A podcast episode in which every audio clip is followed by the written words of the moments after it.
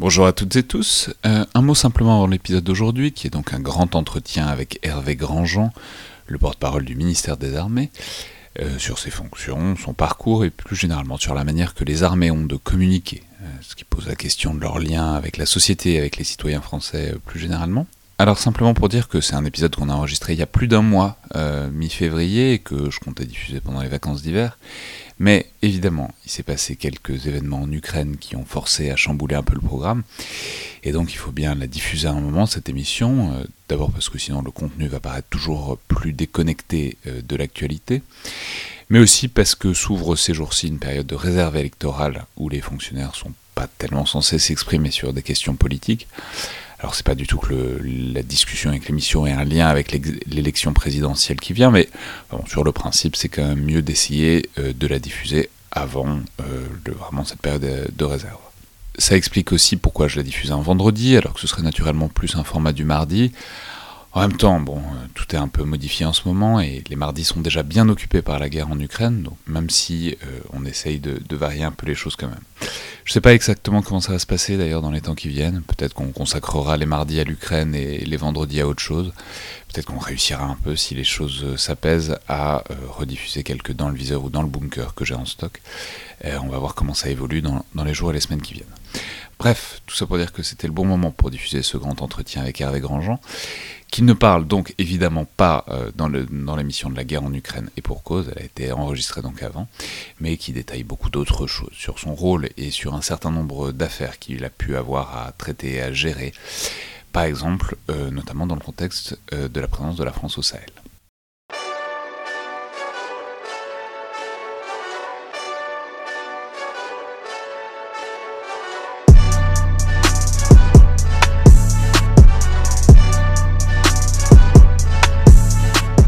Bonjour à toutes et tous et bienvenue dans le Collimateur, le podcast de l'Institut de recherche stratégique de l'école militaire, l'IRSEM, consacré aux questions de défense et aux conflits armés. Je suis Alexandre Jublin et aujourd'hui pour parler des armées et de leur image, mais aussi peut-être plus spécifiquement, parce que c'est pas exactement la même chose, du ministère des Armées et de sa communication, j'ai euh, le plaisir de recevoir la voix de la grande muette, euh, Hervé Grandjean, porte-parole du ministère des Armées. Donc bonjour, bienvenue à nouveau dans le collimateur. Bonjour. Alors je plaisante évidemment quand j'ai la voix de la grande muette, parce que l'expression est amusante, mais euh, je crois que c'est à peu près la pire manière possible de décrire ce que vous faites. Euh, on en reparlera peut-être. Et j'ai donc dit à nouveau, puisque les, auditeurs se souviendront peut-être que vous étiez déjà passé par le podcast il y a un peu moins d'un an, à l'occasion euh, d'une émission sur les archives et le secret défense, où vous étiez venu courageusement faire face à la colère des historiens et des archivistes français dans un épisode croisé avec le podcast Parole d'Histoire de l'ami André Loez, pour expliquer euh, la position du ministère euh, par rapport au changement de réglementation sur la classification des archives secret défense. Je le rappelle euh, d'abord parce que c'était une émission tout à fait intéressante sur le moment et je pense en fait importante sur ce sujet-là et plus généralement sur les relations entre les armées et la recherche et qu'elle se réécoute très bien. Mais aussi parce que ça fournit aussi peut-être une, une première approche de votre rôle qui est de porter la parole du ministère y compris euh, dans des discussions pas forcément très confortables et où les gens ont des griefs vis-à-vis de l'institution, et euh, il me semble que c'était tout à fait le cas à cette occasion. Je veux aussi préciser, à toutes fins utiles, que vous n'avez aucun lien particulier avec le podcast, je pense que c'est évident, mais euh, on ne sait jamais. Le collimateur participe de la discussion sur les armées et dépend aussi du ministère, mais très indirectement, par le biais d'autres organismes comme l'IRSEM, et donc je vais préciser qu'on ne travaille absolument pas ensemble d'aucune manière que ce soit. Mais euh, d'abord, il faut peut-être commencer donc par le commencement. C'est-à-dire les gens savent que vous êtes porte-parole du ministère depuis un peu plus d'un an maintenant, puisque vous avez pris vos fonctions le 1er janvier 2021. Euh, Mais euh, ils savent peut-être moins que vous n'êtes pas exactement un responsable politique de carrière, ni un communicant qui a, débarqué sur le sujet comme il aurait pu le faire ailleurs, et que vous avez donc fait une carrière dans le monde militaire avant tout ça. Alors c'était quoi votre métier à l'origine, Hervé Grandjean? À la base, mon métier, c'est d'être euh, architecte naval, c'est de dessiner des bateaux, mais des bateaux euh, militaires. J'ai une passion pour les bateaux depuis euh, tout petit, c'est lié à mes origines maritimes. Et au cours de mes études, j'ai été confronté à un milieu qui n'était pas le mien a priori. Je ne suis pas issu d'une famille de militaires, qui était le milieu de la marine nationale, puisque j'avais fait mon, mon, service militaire au tout début de mes études à bord d'un bâtiment de la marine nationale. Et j'avais été extrêmement agréablement surpris, impressionné par ce qu'était la grande mécanique d'un bâtiment de la Marine nationale, par sa complexité technologique, par son organisation et par les enjeux stratégiques que ces bateaux portaient avec eux. Et donc, assez naturellement, à la fin de mes études d'ingénieur, j'ai choisi de travailler au profit du ministère des Armées, sans doute parce que de manière inconsciente j'avais un, sens du bien commun, mais pour être tout à fait franc avec vous, c'était pas euh, c'était pas euh, l'impératif le plus prégnant. Ce qui vraiment prévalait dans ce choix de, devenir ingénieur militaire au ministère des Armées, c'était de pouvoir un jour dessiner euh, le prochain porte-avions. C'était vraiment ça mon, moteur et les enjeux technologiques et, et scientifiques qui y étaient associés. Et alors, vous avez dessiné le prochain porte-avions? Alors, j'ai pas exactement dessiné le prochain porte-avions, c'est pas pour autant une source de frustration. J'ai commencé euh, ma carrière dans, dans, quelque chose qui est beaucoup plus euh, terre à terre qu'un dessin de, bateau dans, 20 ou 30 ans, qui était euh, de la réparation de bateaux existants. Et donc, j'ai commencé au port militaire de Brest, au sein de la Marine nationale, où j'étais l'ingénieur chargé de l'entretien des ce qui s'appelait les avisos à l'époque, aujourd'hui les patrouilleurs de haute mer, puis les frégates anti-sous-marines type F-70. Et donc très concrètement, j'avais euh, très souvent euh, un bleu de travail, j'étais euh, au fond d'une forme de radoub, un bassin de réparation si on veut, pour superviser des opérations de nettoyage de coques, de visite de moteurs, de changement de radar, d'échafaudage de mature. Donc c'était des choses extrêmement concrètes, pour le coup pas d'un niveau scientifique extrêmement élevé, mais, mais en termes de à la fois gestion de projet, de compréhension euh, d'un chantier de plusieurs centaines de personnes, de contact avec euh, les commandants de bateaux, avec les équipages, et puis de, navigation, puisque je faisais aussi des essais à la mer une fois que les bateaux avaient été réparés. C'était une période absolument formidable qui a été très, très formatrice.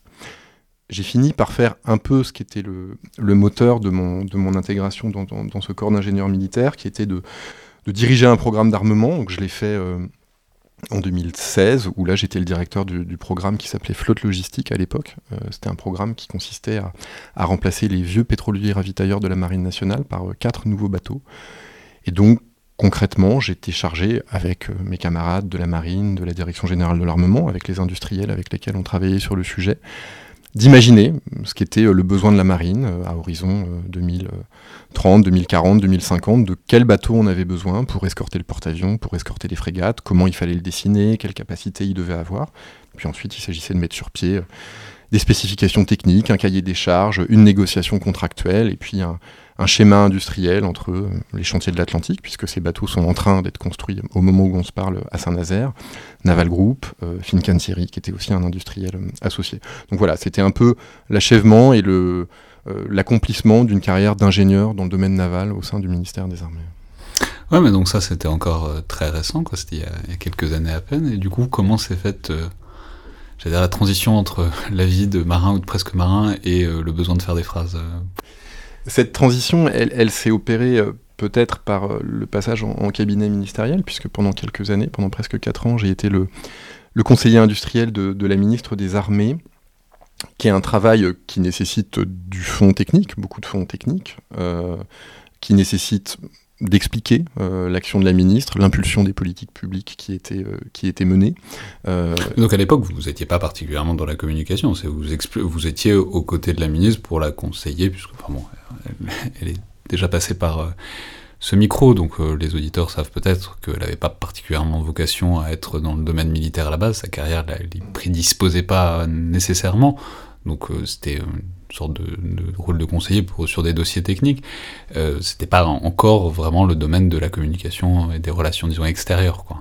Pas de manière publique, vous avez raison, mais de manière euh, off, comme on dit, ou background, pour utiliser des mots euh, très techniques du domaine de la communication, un conseiller euh, auprès d'un ou d'une ministre a quand même dans son euh, escarcelle la responsabilité d'expliquer au monde extérieur ce que fait le ou la ministre. Et en l'occurrence, le conseiller industriel que j'étais avait charge, aux côtés du conseiller pour la communication, d'expliquer très régulièrement aux journalistes pour quelles raisons on choisissait une propulsion nucléaire pour le porte-avions, par exemple, ou combien de rafales nous nous apprêtions à commander, ou combien de rafales avions-nous réussi à, exporter vers tel ou tel pays. Euh, il y avait euh, cette partie de, relations extérieures vers la presse, euh, une partie de relations extérieures vers les organisations syndicales qui aussi ont besoin d'être nourries en direct par les équipes de, la ministre, et puis également vers les parlementaires qui pouvaient avoir soit des, demandes, des demandes d'information, des demandes précises sur certains dossiers techniques, et auxquels il fallait expliquer la construction qu'on a faite avec eux d'ailleurs, hein, mais d'une loi de programmation militaire par exemple. Ouais, donc c'est, on voit une sorte de transition progressive vers le rôle qui est le vôtre à présent. Mais alors, justement, on va reparler du rôle lui-même et, de sa géométrie, de ses orientations. Mais qu'est-ce que, que vous avez dû apprendre? C'est-à-dire, qu'est-ce que, parce qu'il faut passer d'un métier d'ingénieur, de scientifique, à un métier de je sais pas si c'est de communicant peut-être, euh, on, en reparlera peut-être parce que le terme est intéressant, mais ça a été quoi, disons, l'évolution dans la palette de vos, de vos compétences quoi ce, travail de porte-parole, il, m'intéressait parce qu'il cumulait finalement deux, euh, deux injonctions qui à moi me plaisent, c'est-à-dire la nécessité d'être précis sur un certain nombre de dossiers, d'une part, et d'autre part, de décrypter en termes simples des situations qui sont souvent euh, compliquées. Et donc cette dernière euh, qualité, si je puis dire, mobilisait davantage des appétences pour la pédagogie ou pour l'enseignement. Par atavisme familial, j'avoue que ce dernier pilier m'intéressait aussi. Et donc pour moi, ce travail de porte-parole, c'est une conjonction entre euh, ma formation technique, mes connaissances professionnelles, qui sont celles euh, du monde de la défense, et euh, une appétence particulière pour expliquer en termes simples des choses parfois compliquées qui proviennent voilà, d'une histoire familiale d'enseignant. Moi-même, j'ai régulièrement enseigné des matières plus scientifiques que celles dont je peux parler aujourd'hui quand on parle des opérations extérieures ou de, questions sociales, par exemple. Mais voilà, c'est vraiment la conjonction de ces deux, ces deux attraits qui m'a euh, poussé à me, présenter pour faire ce, travail. Ah mais qu'est-ce que vous avez eu à apprendre? Qu'est-ce que c'est Si en creux votre question c'est est-ce que j'ai été beaucoup média trainé avant de faire de premières interventions médiatiques? La réponse est non très peu. J'ai dû faire une séance de média training. Euh, je crois fondamentalement que pour exercer cette fonction, il faut d'une part effectivement des qualités euh, de pédagogie et d'élocution, euh, d'autre part une connaissance très intime des dossiers, et ça, quelle que soit la matière dont on parle, bah, ça nécessite euh, beaucoup de travail, et puis peut-être un goût pour le risque. Parce que quand vous vous exprimez publiquement, sans filet, sur des matières qui sont toutes graves, euh, je crois qu'il n'y a pas un sujet léger sur lequel je me sois exprimé depuis un peu plus d'un an et quelques 250 interviews que j'ai données. malgré tout, vous engagez la parole du ministère des Armées, vous engagez ça ou ces politiques, puisqu'il y a plusieurs euh, politiques publiques euh, que porte le ministère des Armées. Et euh, ce qui est dit est dit et reste. et les paroles ne s'envolent pas en matière de communication. Et donc ça nécessite peut-être voilà, une petite, un petit goût immodéré pour le risque. Ouais, mais ça s'apprend de communiquer, de communiquer efficacement. Je, enfin, je sais pas, c'est, en préparant cette émission, je regardais vos vidéos que vous faites souvent sur Twitter en 60 secondes. Euh, et je, voyais une vidéo, je la mettrai peut-être en lien de cet épisode, où vous présentiez le Griffon, qui est un des nouveaux véhicules blindés de l'armée de terre. Le Jaguar, en l'occurrence. Euh, le Jaguar, peut-être. Euh, et, et c'est amusant, je, regardais vos mains. Et je, me disais que vous faisiez des, choses avec vos mains qui étaient. C'est très bien, ça marche très bien. Enfin, c'est pas très radiophonique, mais c'est avec les doigts croisés, les pouces levés, etc. Et je me disais que c'est des trucs qui s'apprennent, que personne fait ça naturellement avec ses mains, ça marche très bien pour montrer quelque chose, pour démontrer quelque chose. Je me disais, personne ne, sort de ce geste-là euh, spontanément, et que du coup, c'est quelque chose qui s'apprend, c'est une technique, comme on apprend des techniques et des, ficelles pour absolument tous les métiers du monde, mais euh, c'est quelque chose auquel vous avez réfléchi, auquel vous êtes entraîné. C'est pas évident aussi de passer euh, d'un rôle où vous n'avez pas forcément besoin d'être devant les caméras toute la journée, à un rôle où c'est très littéralement votre métier sur la question des mains, c'est pas quelque chose que j'aurais appris euh, moi personnellement. Je crois que ça a été euh, une manière de canaliser euh, une émotion qui peut vous étreindre quand vous vous exprimez publiquement. et donc ça m'est venu assez naturellement. Donc voilà, rien ne m'a été appris sur ce, sur ce plan-là. Et je vous le dis en toute sincérité, d'autant plus que cette question des mains que je, que je joins pour joindre le geste à la parole est parfois moquée par certains de mes collègues. Donc le fait que vous me posiez la question voilà, relève une certaine, une certaine saveur. Non, mais euh, ok, très bien. Mais alors, plus généralement, et puis pour revenir à ce que vous disiez à l'instant, comment vous abordez euh, les sujets, justement? Alors, vous l'avez dit, c'est des dossiers euh, précis, etc. Vous portez la parole des armées, du ministère des armées. Peut-être qu'il y a une différence dont il faudra parler, mais. Donc, ce sont des choses dont on parle pas légèrement, et puis par ailleurs, vous faites face à des journalistes qui parfois ont des intérêts, disons, orthogonaux aux vôtres, c'est-à-dire parfois les journalistes veulent vous faire dire des choses, veulent que vous révéliez des choses que vous n'avez pas forcément envie de dire, ou en tout cas pas d'une certaine manière. Donc comment est-ce que vous abordez le fait qu'il faille être euh, prêt, briefé sur plein de sujets? Alors il y a des sujets, j'imagine, qui sont un peu plus naturels pour vous, les équipements. Bon, bah, en tant qu'ingénieur de l'armement, ça paraît logique que ce soit un peu votre domaine. Mais vous parlez euh, des, sujets de mémoire, des anciens combattants, euh, de l'actualité de Barkhane, qui est pas forcément toujours très amusante, des blessés ou des morts en OPEX. Donc comment vous, envisagez cette espèce de truc de vous êtes face à des journalistes, donc face à une espèce d'interro permanente potentiel en tout cas, et il faut être calé à peu près sur tout, y compris des choses que forcément vous maîtrisez plus ou moins bien. Quoi. Ça veut dire qu'il faut être bien renseigné sur beaucoup de sujets et que la partie émergée de l'iceberg, qui est euh, la prise de parole publique ou médiatique, euh, n'est qu'un tout petit pan euh, du travail qui est fait euh, plus en sous-marin euh, pour se cultiver sur énormément de sujets et être prêt le jour où. Euh, effectivement, il y a souvent des actualités qui arrivent qui n'ont pas forcément été prédictibles. Par exemple, les sous-marins australiens, on pourra y revenir, même si c'est un sujet dont j'avais eu à traiter et que je connaissais bien. vous avez des échelles de temps qui sont extrêmement courtes pour vous préparer au fond à beaucoup de sujets.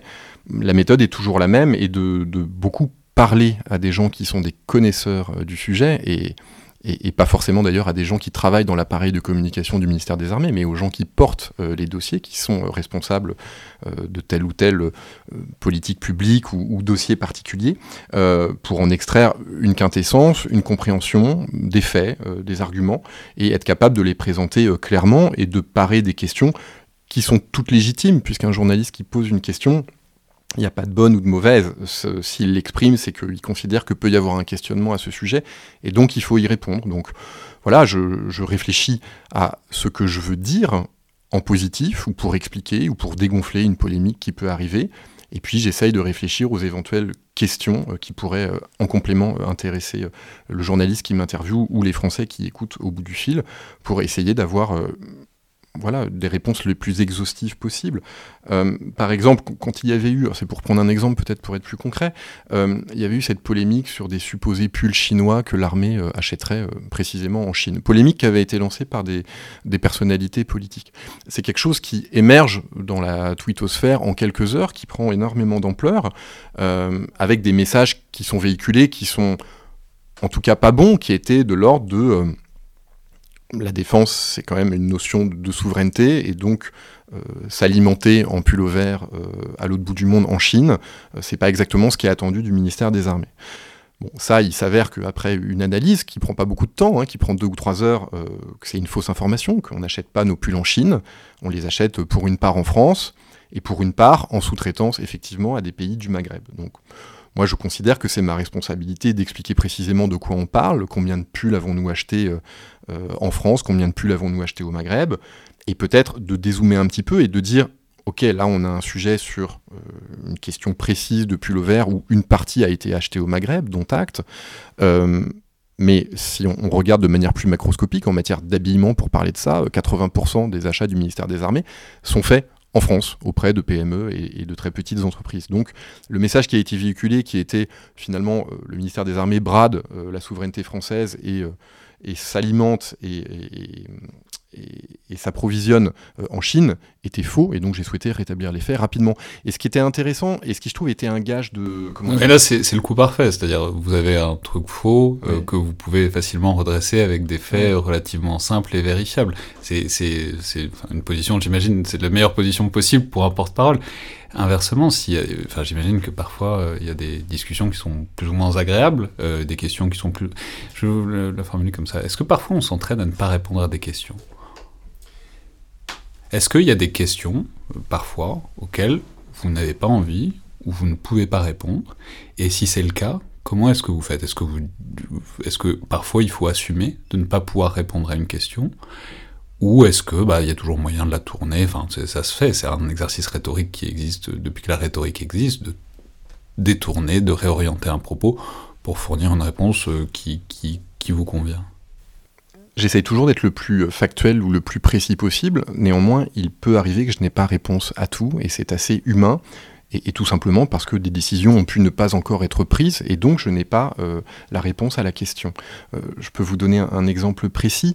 Euh, j'avais fait une, un passage sur Quotidien avec Yann Barthès sur la question des néo-nazis dans l'armée de terre, une affaire qui avait été révélée par Mediapart c'était un passage, je pense, de l'ordre de, 15 minutes à une heure de grande écoute sur une émission qui est très regardée.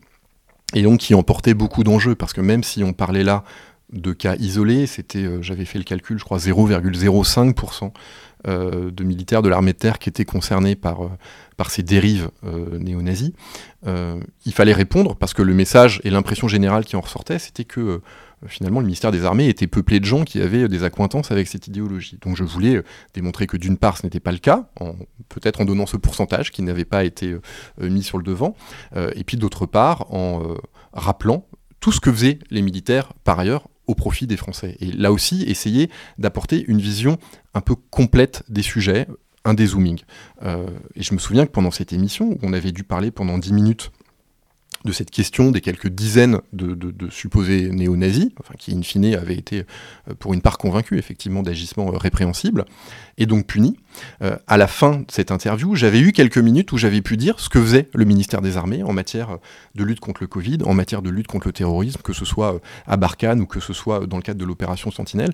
Et donc mon travail, c'est souvent faire du judo, c'est-à-dire aller répondre à des interviews sur souvent des mauvaises nouvelles, parce que c'est un fait que je ne sais pas s'il y a des affects tristes, mais en tout cas, il y a une appétence particulière sur des mauvaises nouvelles, et donc il faut répondre à ces mauvaises nouvelles, sinon elles instillent l'impression que le ministère des Armées est un porteur de mauvaises nouvelles et de mauvais messages, pour dans une manœuvre un peu de judo, euh, essayer de démontrer que c'est pas le cas et, de rappeler tout ce que fait de bien le, ministère, euh, le ministère des Armées pour, le, pour la protection des Français. Et en l'espèce, pour répondre à votre question de pouvoir répondre ou pas aux questions, je me souviens que j'avais eu des questions assez précises sur euh, telle ou telle personne, combien de jours d'arrêt, quels seront les blâmes, etc. Il se trouvait que voilà, il y avait un temps d'instruction de l'affaire, que moi je ne suis pas juge, je ne suis pas procureur, et que j'étais en peine de pouvoir répondre sur quelles seront les sanctions données à tel ou tel. Ce dont j'étais sûr, parce que c'était la volonté de la ministre et du ministère et des autorités euh, du chef d'état-major de l'armée de terre, par exemple, que j'avais eu juste avant cette émission, de sanctionner durement ces gens. Néanmoins, il y avait un processus et c'était pas à moi d'anticiper quoi que ce soit. Donc parfois, ça peut être frustrant et ça peut desservir euh, le narratif et l'argumentation que de ne pas avoir réponse à tout. Mais parfois, c'est la réalité et on est obligé de d'expliquer pourquoi euh, on doit parfois se donner du temps ou pourquoi parfois on ne peut pas répondre à tout. Alors maintenant, j'aimerais entrer peut-être plus spécifiquement dans le détail du rôle euh, lui-même de, porte-parole du ministère des Armées. Euh, la première chose qu'il faut dire, c'est que en fait, c'est pas particulièrement courant euh, ce genre de fonction. J'ai regardé hier soir attentivement. Alors évidemment, il y, a, Gabriel Attal, mais lui, il est porte-parole de tout le gouvernement en l'occurrence. Mais dans les ministères, et même dans les gros ministères régaliens, c'est pas hyper répandu d'avoir un porte-parole aussi clair, identifié, qui prend la parole comme ça, qui est, proactif. Il y a l'intérieur, et le ministère de l'Intérieur, le ministère des Affaires étrangères, un petit peu la justice, mais il n'y a pas l'équivalent ni au ministère de la Santé, ni au ministère de l'Éducation nationale, ni au ministère du Travail, etc. Et de fait, il n'y avait pas de fatalité à ça, puisque la fonction a pris ce rôle-là euh, avec votre arrivée, euh, il y a un peu plus d'un an donc, mais auparavant, ce n'était pas vraiment un rôle attitré, c'était ce qu'on appelle la DICODE, qui était aussi porte-parole du ministère. Alors, on va peut-être pas embêter les auditeurs avec la cuisine interne, ni... Euh, l'organigramme du ministère des Armées, mais disons que la DICODE c'est un poste où il y a d'autres choses, d'autres responsabilités, et que donc c'était euh, nettement moins une activité dévouée. Euh, donc qu'est-ce qui s'est passé? Alors j'imagine bien que c'est pas vous forcément qui êtes le mieux placé pour en parler, ce c'est pas vous qui avez pris la décision de vous embaucher, même si vous étiez dans le cabinet à ce moment-là. Euh, mais donc qu'est-ce que vous avez compris de votre rôle, de la réflexion derrière qui amène à la nécessité d'une fonction comme la vôtre? Qu'est-ce qui marchait pas quoi? Je pense que le point d'entrée de cette réflexion, c'est le constat que certes les armées sont très appréciées par les Français. Hein. Tous les sondages montrent que, bon an mal an, 80% des Français ont une opinion favorable ou très favorable des armées. Et pour autant, ils méconnaissent nos armées assez largement pour une raison qui est assez, qui est assez évidente, qui est que depuis la fin de la conscription en 1996, sauf à ce que vous habitiez dans une ville comme Brest où il y a un port militaire ou euh, un régiment de l'armée de terre ou une base aérienne ou une grande industrie de défense, votre exposition aux questions de défense nationale est assez limitée. Il y a une journée euh, défense-citoyenneté pour, euh, pour les adolescents, mais ça peut s'arrêter souvent à peu près là. Euh, et je dirais que le premier enjeu d'un besoin de communiquer et d'un besoin de porter une parole, c'est un enjeu quasiment démocratique. Le budget du ministère des Armées, c'est le deuxième budget de l'État. Un Français adulte il consacre à peu près 800 euros par an aux questions de défense. Sans toujours voir la réalité tangible de cette politique de défense nationale, précisément parce que notre travail, c'est souvent d'intervenir sur des théâtres lointains, sur des théâtres d'opérations extérieures, euh, que euh, Monsieur Tout-le-Monde ne croisera pas dans le Cantal euh, ou en Corrèze. Et donc, il y a une notion de juste retour et d'apporter aux citoyens une information claire sur l'usage qui est fait de leur denier. Ça, je pense que c'est le premier, le premier point. La, deuxième, la deuxième raison pour laquelle on souhaite communiquer, on souhaite porter une parole, c'est la question, je crois, de la, légitimité. Euh, nos militaires qui sont sur le terrain ont besoin d'un soutien, ont besoin de sentir des Français en adhésion avec leur action. Et d'ailleurs, on a vu dans le passé que quand cette adhésion des Français à une opération s'effritait, il était de plus en plus difficile de pérenniser euh, une opération euh, militaire. D'autant plus dans un contexte aujourd'hui où il y a euh, une possibilité de, de fausses informations euh, qui est démultipliée par les réseaux sociaux. Je ne sais pas si on parlera de Bounty, mais Bounty est un bon cas d'école euh, d'une fausse information qui nuisait à la légitimité de notre action militaire au Sahel et que moi je suis employé. cette frappe aérienne. parfois on l'a décrite comme une frappe par drone, ce n'est pas du tout une frappe par drone, mais c'est une frappe sur donc une réunion au Sahel, dont on a parfois décrit que c'était une, une, réunion de chefs djihadistes, on a parfois décrit que c'était un mariage et que donc ce serait une bavure. Et disons que la réalité est compliquée au Sahel, mais que dans tous les cas, la, manière dont c'est sorti au début, c'était un scandale euh, absolu pour euh, les armées françaises qui auraient massacré un, mariage et donc des civils. C'est un bon cas d'école et peut-être pendant juste deux minutes, je, peux expliquer la manière dont on a appréhendé le, le sujet de Bounty que vous venez de décrire on procède à des frappes sur un groupe d'une trentaine euh, de terroristes, de groupes armés terroristes. On a du renseignement euh, à la fois humain, à la fois électromagnétique, à la fois avec des drones, qui nous font confirmer qu'il s'agit bien euh, de groupes armés terroristes. Et donc, c'est à 15h, et cette, cette, précision a son importance, il y a une frappe qui est réalisée par des Mirage 2000 de l'armée de l'air et de l'espace sur cette trentaine de groupes armés terroristes on vérifie après sur le terrain qu'il s'agissait bien de groupes armés terroristes et pour ça on a déployé des personnels au sol pour vérifier cela. Ça a dû prendre euh, une à deux journées, 48 heures de mémoire. Dans l'intervalle, s'est développé ce que nous, nous appréhendons comme une fausse information, qui était que Barkhane n'avait pas frappé euh, des groupes armés terroristes, mais avait frappé un mariage. Cette allégation a été euh, très relayé et, a beaucoup pris, a, eu un écho euh, médiatique important. Et donc, nous nous sommes retrouvés à devoir faire face à ce que vous qualifiez et ce qui était euh, indiqué dans la presse comme une bavure de l'armée française sur un mariage civil à Bounty. Et eh bien là, mon rôle tel que je le conçois, et j'ai pas été seul à le faire, le, porte-parole de l'état-major des armées a aussi euh, beaucoup travaillé cette question-là avec moi, il a fallu démontrer par des euh, faits, par euh, des chiffres, par des raisonnements que c'était bien des groupes armés terroristes que euh, Barkhane avait, avait frappé.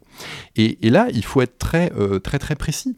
Les personnes, les habitants de Bounty qui disaient, qui alléguaient que c'était un mariage que nous avions frappé, disaient d'abord Nous avons vu des hélicoptères. Il se trouve que ce jour-là, il n'y avait pas d'hélicoptères en vol au-dessus de cette région. Et donc, ce à quoi nous avons répondu, mais c'était des avions de chasse. Et là, on nous a dit Ah oui, les avions de chasse, on les a entendus. Et on les a vus. il se trouve que ces avions de chasse, ils volaient à quelques kilomètres d'altitude, et il s'agissait de bombes guidées laser qui avaient été larguées, non pas au droit du village de Bounty, mais bien à l'extérieur de cette zone. Et donc, il était euh, physiquement, mécaniquement impossible que les habitants de Bounty aient vu ou entendu ces avions de chasse. Ensuite, s'il s'agissait d'un mariage, il était quand même curieux que euh, sur les images, euh, il n'y ait que des hommes et aucune femme, aucun enfant. S'il s'agissait d'un mariage, il était curieux que, sur le terrain, quelques dizaines de minutes, quelques heures après les frappes, il n'y ait ni ustensiles de cuisine, ni relief de repas. S'il s'agissait d'un mariage dans une localité qui était à 2 km au nord de Bounty, pourquoi donc les corps avaient été ensevelis sur place deux heures après la frappe, plutôt que de les avoir rapatriés à 2 km de là, dans le village, pour leur donner une sépulture?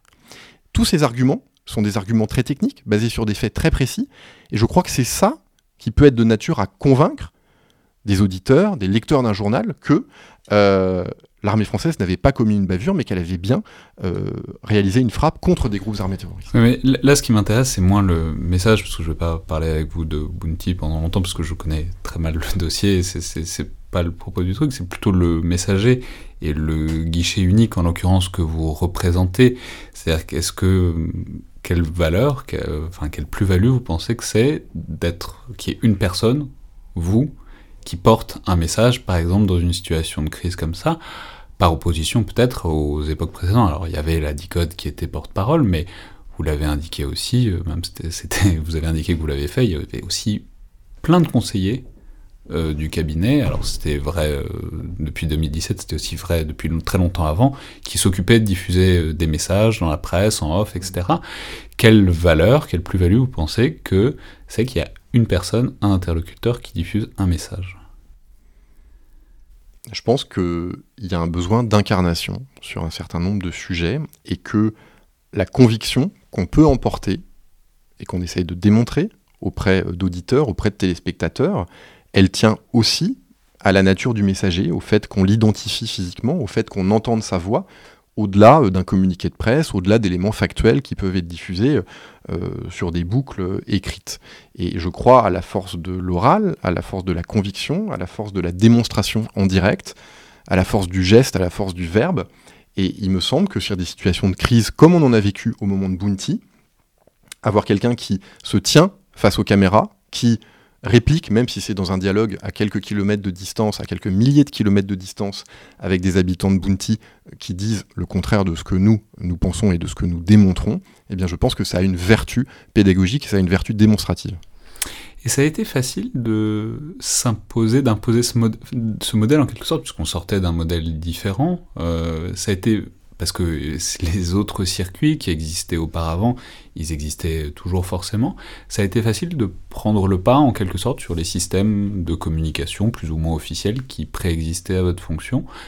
par quoi est-ce que c'est passé, disons, le fait d'instaurer cette légitimité ou en tout cas cette présence euh, médiatique sur les sujets qui touchaient aux, armées? Ben, D'abord, on a créé une offre, c'est-à-dire on a proposé à ceux qui étaient prêts à l'écouter une parole officielle, mais une parole. Euh, et cette offre, elle a, je crois, trouvé euh, un marché. Je suis désolé de parler en ces termes, mais... Euh, là, vous parlez du public ou vous parlez des médias? L'un est l'intercesseur de l'autre. pas forcément uniquement. Et c'est pour ça qu'une présence sur les réseaux sociaux est importante, parce qu'on touche aussi beaucoup plus directement les gens. Néanmoins, que ça soit des vecteurs radiophoniques, des vecteurs télévisuels ou des vecteurs de presse écrite, il y a un lectorat, il y a un audimat euh, pour, toutes ces, pour toutes ces émissions et, pour tous ces canaux d'information. Vous aviez l'impression que les médias étaient à la recherche de quelqu'un comme ça, d'un interlocuteur qui puisse parler efficacement, uniquement, enfin de porter une voix et euh, disponible aussi, puisque quand, quand c'est des conseillers qui font autre chose, ben, ils mm. ont aussi autre chose à faire. Euh, vous aviez l'impression que c'était une sorte de manque disons, dans l'écosystème médiatique, ça pour les armées? L'expérience a prouvé que oui, puisqu'il y a eu, je le disais tout à l'heure, plus de 200 interviews qui ont été faites un an. Donc je pense qu'il y avait une demande, une appétence euh, médiatique pour une parole officielle sur euh, les questions de défense. Et jusque-là, vous avez raison. Euh, il pouvait y avoir des experts, il pouvait y avoir des généraux en deuxième section qui prenaient la parole de manière très crédible et, et, très circonstanciée sur beaucoup de sujets se pose ensuite la question de la légitimité. Et il se trouve que moi, quand je m'exprime, je m'exprime au nom du ministère des Armées. ce que je dis c'est vu, évidemment, c'est validé selon la nature du sujet avec la ministre des Armées. Et il n'y a évidemment aucune dissonance entre ce que peut penser le ministère des Armées et ce que peut penser la ministre des Armées, puisque la ministre dirige le ministère. Et donc je crois que c'était important de pouvoir euh, donner, sans artefact, la position euh, régalienne du ministère des Armées.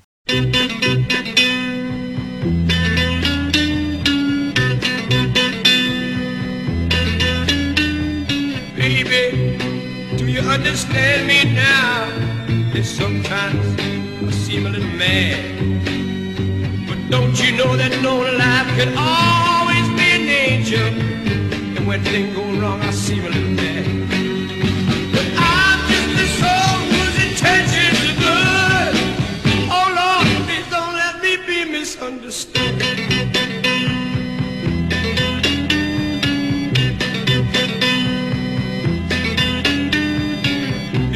chance, baby. I'm so carefree with a joy that is hard to hide. Then sometimes seems all I have to do is worry. Then you're bound to see my other side. I'm just a soul who's in trenches love. Mais puisque vous avez euh, ouais, un peu inventé la fonction, enfin en tout cas vous l'avez euh, perfectionné euh, à l'usage, vous vous êtes inspiré de modèles étrangers? Je sais pas, je pense évidemment toujours dans des trucs comme ça, on pense aux États-Unis qui ont des porte-paroles pour euh, tous les secrétariats d'État, etc. Mais vous vous êtes dit il y a un modèle quelque part qui fonctionne et qu'il faut, dont il faut essayer d'imiter les réussites? Ou est-ce que vous vous êtes dit bon bah on avance un peu à vue et on, essaye de faire, euh, on essaye de mettre au point ce truc-là dans l'écosystème français qui est très particulier? Je le dis souvent, mais bon, il y a des quand même des problèmes culturels euh, traditionnellement entre les armées, les médias et, enfin, plein de secteurs de la société. Il y a souvent des incompréhensions. Est-ce que vous vous êtes dit, bon, il faut faire un truc sur mesure vu le contexte dans lequel on est, ou est-ce que vous avez essayé de vous inspirer d'autres choses? Pour être tout à fait franc, on a plutôt fait quelque chose de sur mesure. Euh, bien sûr j'avais vu le modèle américain. Euh, je trouve que c'était un modèle efficace. Après, ça serait assez immodeste de dire que j'ai essayé de copier le modèle, le modèle américain. Euh, moi, je me suis simplement rendu disponible pour les journalistes pour parler euh, en direct, en différé, quand ils avaient une demande d'explication, et il y en a eu beaucoup.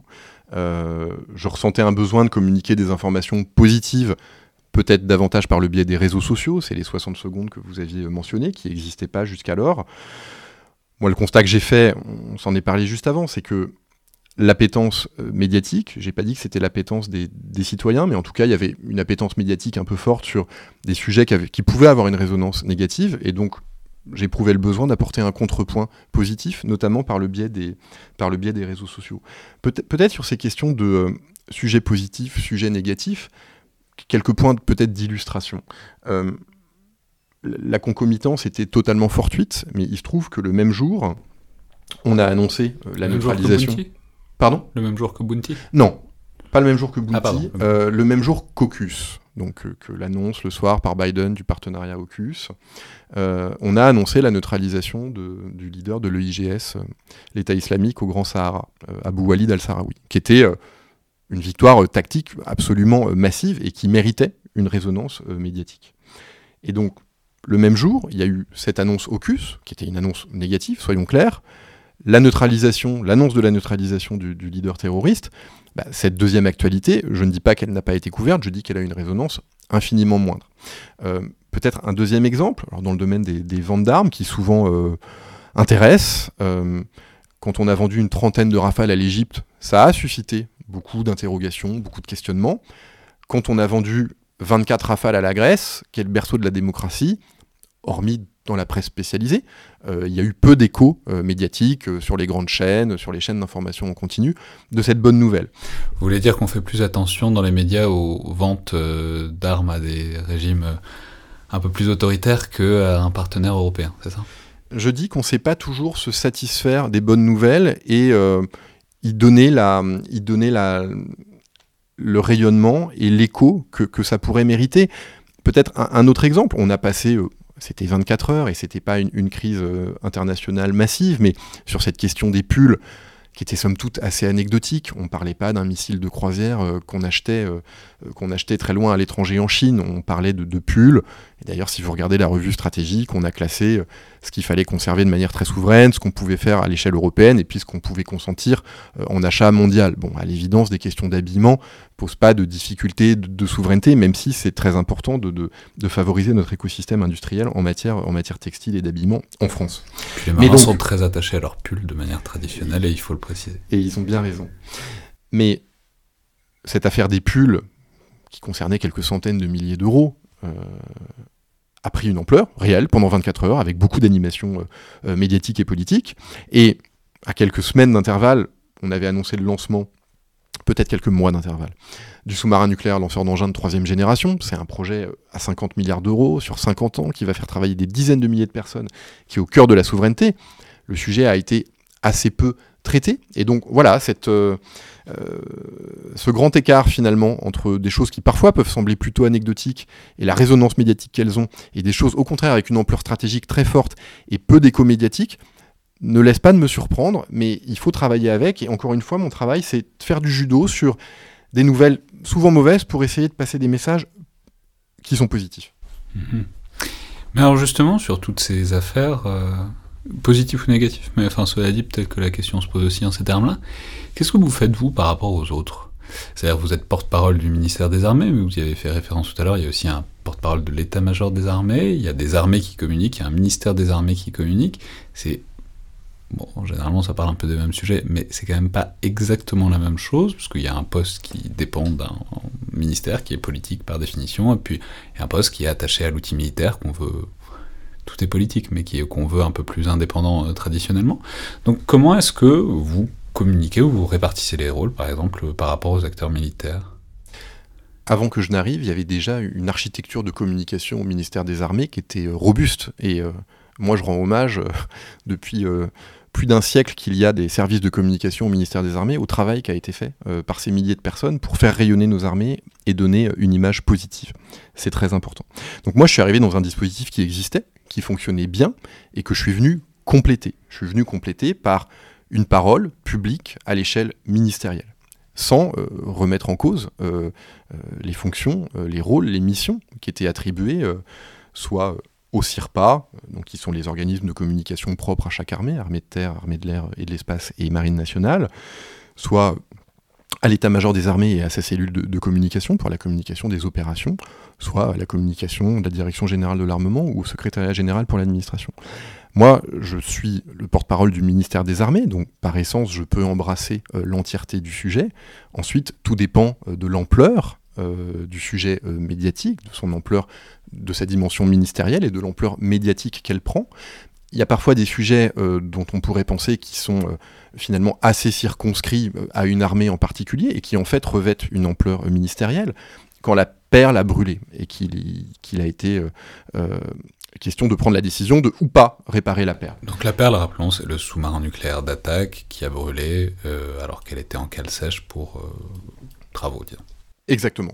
Elle a été lourdement euh, endommagée, en tout cas sa partie avant, et donc le questionnement était doit-on la réparer ou pas en faisant une sorte de, jeu de, Lego avec un ancien sous-marin nucléaire que nous avions euh, démantelé. Alors ça on peut rappeler aussi, c'est venu après, mais on peut rappeler que sur le moment c'était aussi une sorte de catastrophe d'un point de vue capacitaire pour les armées françaises, parce qu'il y a six sous-marins nucléaires d'attaque, et le moins qu'on puisse dire c'est qu'on ne peut pas se passer d'un, donc ça a été vraiment j'allais dire pour les connaisseurs, mais aussi même pour le grand public, c'est ça a été vraiment une catastrophe euh, matérielle pour les armées, cet incendie. Il y avait un enjeu stratégique de pouvoir continuer à tenir les contrats opérationnels euh, si jamais la perle n'était pas réparable ou n'était pas réparée. Donc c'est un sujet dont on pourrait penser qui concerne essentiellement la marine nationale. Mais en fait, euh, la question de savoir si la perle était réparable ou pas mobilisait des compétences très techniques, des compétences d'ingénierie, des compétences industrielles, et donc l'avis de la Direction générale de l'armement, l'avis de Naval Group était important. Et si la décision était prise de réparer la perle, eh bien, il pouvait y avoir un impact sur le chantier de fabrication euh, des sous-marins Barracuda à Cherbourg, euh, pourquoi pas sur le développement Les Barracuda, rappelons que c'est la génération suivante de sous-marins nucléaires d'attaque, donc euh, est-ce que le risque c'était que pour réparer l'ancien, on mette... on fasse prendre du retard au nouveau. Exactement. Et donc, il y avait des, arbitrages et en tout cas des études fines pour euh, vérifier qu'on pouvait faire les deux. Et donc, sur cette question de la réparation du sous-marin Perle, il y avait bien sûr des enjeux euh, opérationnels, tenir ou pas euh, nos contrats. Il y avait bien sûr des enjeux organiques. La Marine nationale va-t-elle pouvoir continuer à, à compter sur six sous-marins nucléaires d'attaque? Et puis des enjeux industriels. Et on voit bien qu'embrasser l'entièreté de cette problématique, ça mobilisait plusieurs euh, services, plusieurs départements, plusieurs directions du ministère des Armées, et donc apporter une parole sur la réparation de la perle, son calendrier, l'absence d'impact sur le calendrier de, fabrication des sous-marins Barracuda, eh bien c'était en plein une politique ministérielle, et d'ailleurs c'était une décision de la ministre des Armées elle-même qu'elle a impulsée, qu'elle a décidé, et que moi ensuite j'ai exprimé aux côtés de mes camarades de la Marine nationale. Et par exemple sur euh, les opérations, enfin c'est tout bête, mais comment on décide euh, qu'une mauvaise nouvelle, enfin c'est souvent des mauvaises nouvelles quand par exemple il y, a un blessé ou un mort en OPEX, ou même qu'une bonne nouvelle comme une élimination, comment on décide si c'est... Euh, c'est tout bête j'y pense en fonction de compte Twitter par exemple, mais c'est aussi une question qui, institutionnelle qui va avec là, comment on décide qui relâche l'info et euh, est-ce que tout ce qui renvoie aux opérations c'est plutôt les, états-majors, enfin l'état-major des armées, à moins que ce soit une catastrophe, euh, disons, multidimensionnelle comme vous venez de l'indiquer, ou est-ce que c'est plus euh, une discussion, une négociation au jour, au jour, enfin au cas par cas, quoi? Sur la question des, opérations, évidemment, l'état-major des armées est en première ligne pour expliquer la façon dont on se passe une opération. Et quand malheureusement nous avons des soldats qui, qui tombent au Sahel, par exemple, eh bien, les circonstances de l'attaque, que ce soit par IED, que ce soit une roquette, euh, les circonstances de, l'accident sont, relatées, sont décrites par l'état-major des armées qui a la connaissance technique, intime, opérationnelle. Ça, ce sont des éléments, je dirais, factuels. Le fait est que quand des médias s'intéressent à, euh, au décès euh, deux jours après que, j'arrive, on, a malheureusement déploré le décès de deux, de deux soldats, le sergent Yvonne Wynne et le, brigadier Loïc Risser. Et il y avait dans les, interventions médiatiques que, les uns et les autres avaient fait, en l'occurrence moi-même et le porte-parole de, l'état-major des armées, il y a toujours finalement deux versants dans les questionnements euh, des journalistes. La première, le premier questionnement, c'est les circonstances, les circonstances de, euh, de l'attaque, les circonstances du décès, et donc c'est évidemment euh, des modalités, des circonstances dont la narration revienne prioritairement à l'état-major des armées.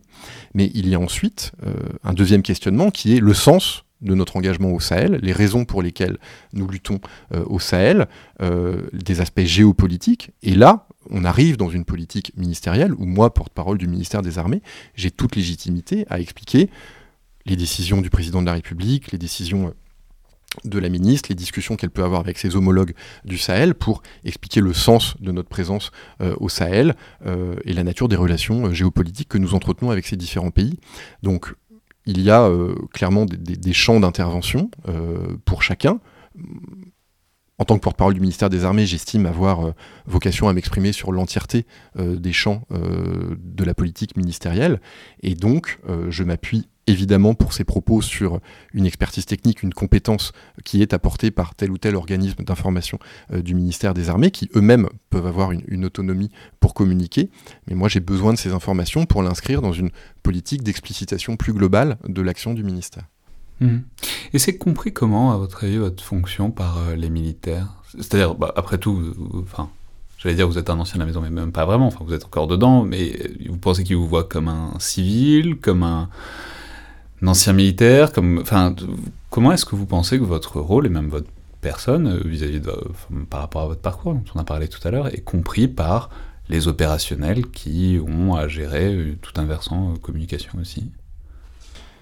D'abord, je suis toujours militaire aujourd'hui et ça fait 20 ans quasiment jour pour jour que je suis militaire. Donc moi je ne me sens pas à côté euh, du ministère des Armées, et c'est pas parce que je suis euh, la plupart du temps habillé en civil que je n'ai pas euh, chevillé au corps le sens du bien commun, les intérêts de l'État et le sens de la défense nationale. Vous avez encore un uniforme?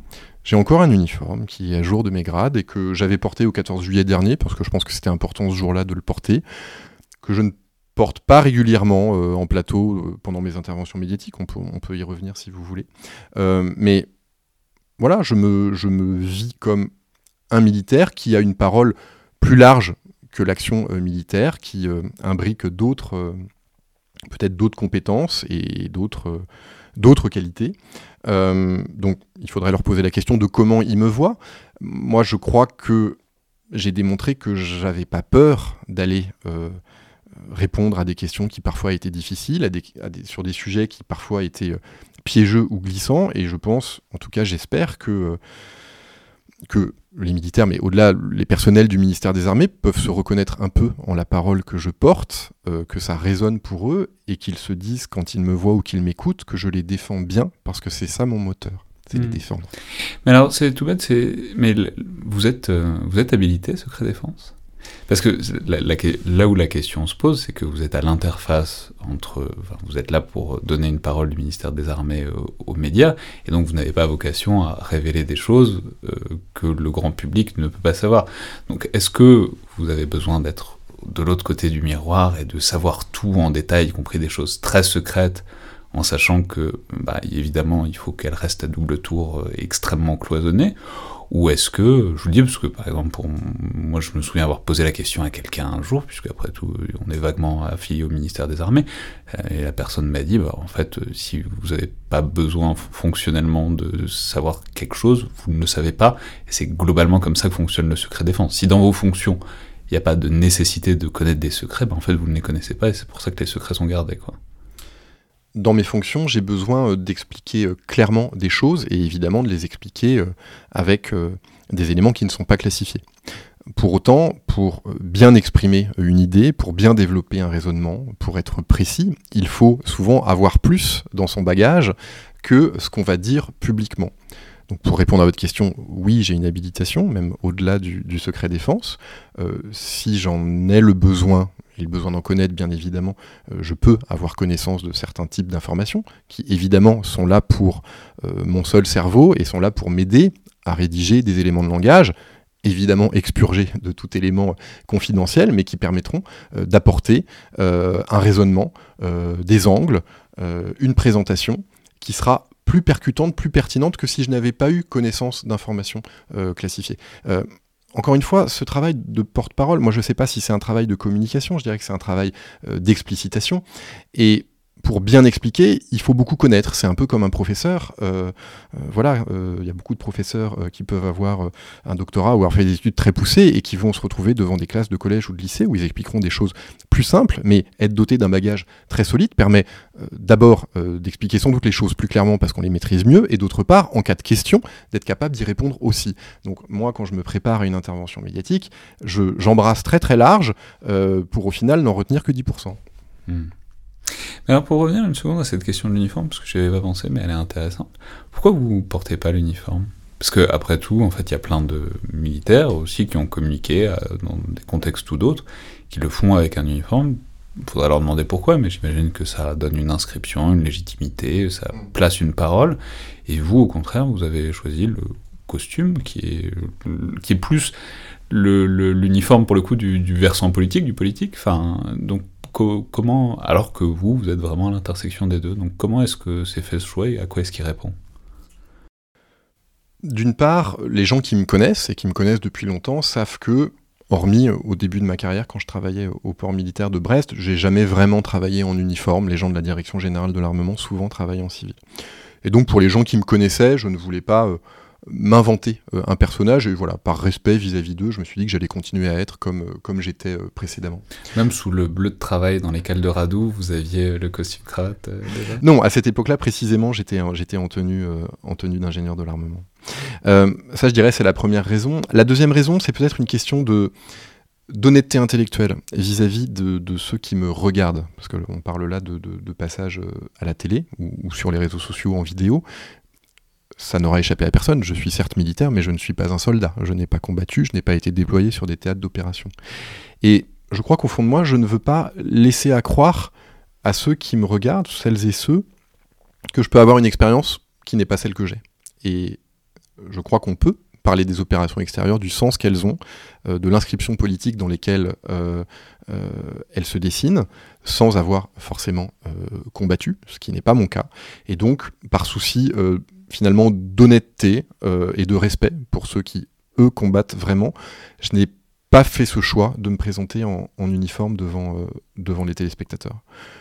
Et puis, peut-être, le fait de justement ne pas porter d'uniforme et d'être en veste me confère euh, une latitude un peu plus grande et peut enlever un peu du poids qui est associé et qui est déjà lourd au fait de représenter l'institution, mais dont j'imagine qu'il est encore plus lourd quand vous portez l'uniforme.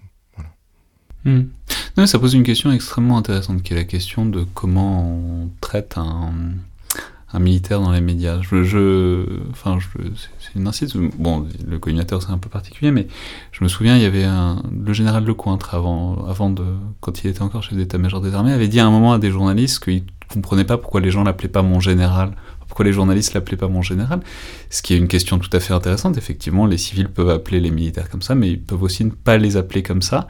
Et c'est une question tout à fait intéressante de qu'est-ce que voilà, qu'est-ce qu'on attend d'une relation euh, civilo-militaire euh, dans un contexte médiatique, est-ce qu'on attend une distance, une proximité, des marques de respect qui sont celles de l'institution militaire, une position d'autorité aussi qui est celle qui est, conférée au chef militaire, ou est-ce qu'on considère que dans un contexte qui n'est pas militaire, ben, les militaires sont des citoyens comme les autres et qu'on les, on les traite comme les autres? C'est des considérations tout à fait euh, stimulantes, je crois.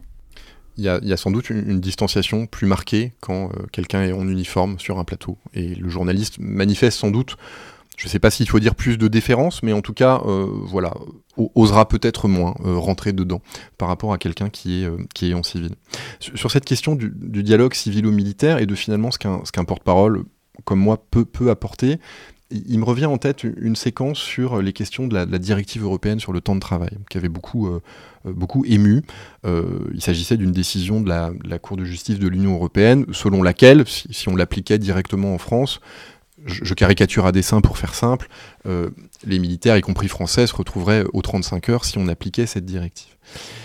Moi, en tant que porte-parole du ministère, en tant qu'ingénieur militaire depuis 20 ans, euh, connaissant assez bien le, ministère et ses arcanes et, la mentalité de, ceux qui, font ce ministère, j'avais vu un, coin euh, assez sévère qui était enfoncé dans l'unicité du statut militaire, dans le fait que oui, il peut y avoir des militaires qui ponctuellement font euh, des métiers qui ne sont pas des métiers de combat en tant que tels, mais ce sont précisément les mêmes qui, quelques jours ou quelques semaines après, pourront se retrouver sur un théâtre d'opération. Et qu'au-delà de ça, il y a une sorte de fighting spirit qui anime toute une communauté militaire et que instiller l'idée qu'il y aurait des militaires à deux vitesses, ceux qui combattent et puis ceux qui sont euh, euh, à la soute sur le territoire national, dans des services administratifs ou dans des ateliers de réparation de matériel militaire, était une idée qui me choquait. Et donc, euh, je me suis L'idée, c'est que seulement ceux-là auraient été soumis aux, réglementations sur le temps de travail, alors qu'évidemment, les militaires déployés ne s'arrêtent pas particulièrement à 17 heures. Quoi. Exactement. Et c'est ce, coin dans l'unicité du statut militaire et dans la cohésion de la communauté militaire du ministère des Armées qui me semblait dangereux. Et là, j'ai considéré que c'était ma responsabilité, finalement, de, faire savoir que cette, euh, cette directive, si elle était transposée, pouvait représenter... Euh, me semble-t-il, un risque vis-à-vis du ciment, euh, du ciment qui nous relie tous. Euh, et donc j'avais sans doute une latitude plus importante dans la position qui est la mienne pour, je me souviens c'était une interview au Figaro, expliquer en termes assez simples quels étaient les risques que je, que je voyais à, ce mouvement euh, juridique s'il se, se confirmait.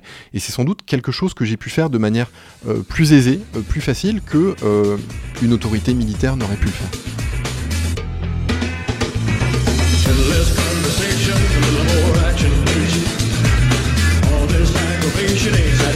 Satisfaction in me. A little more pain, a little less fun, a little less night, a little more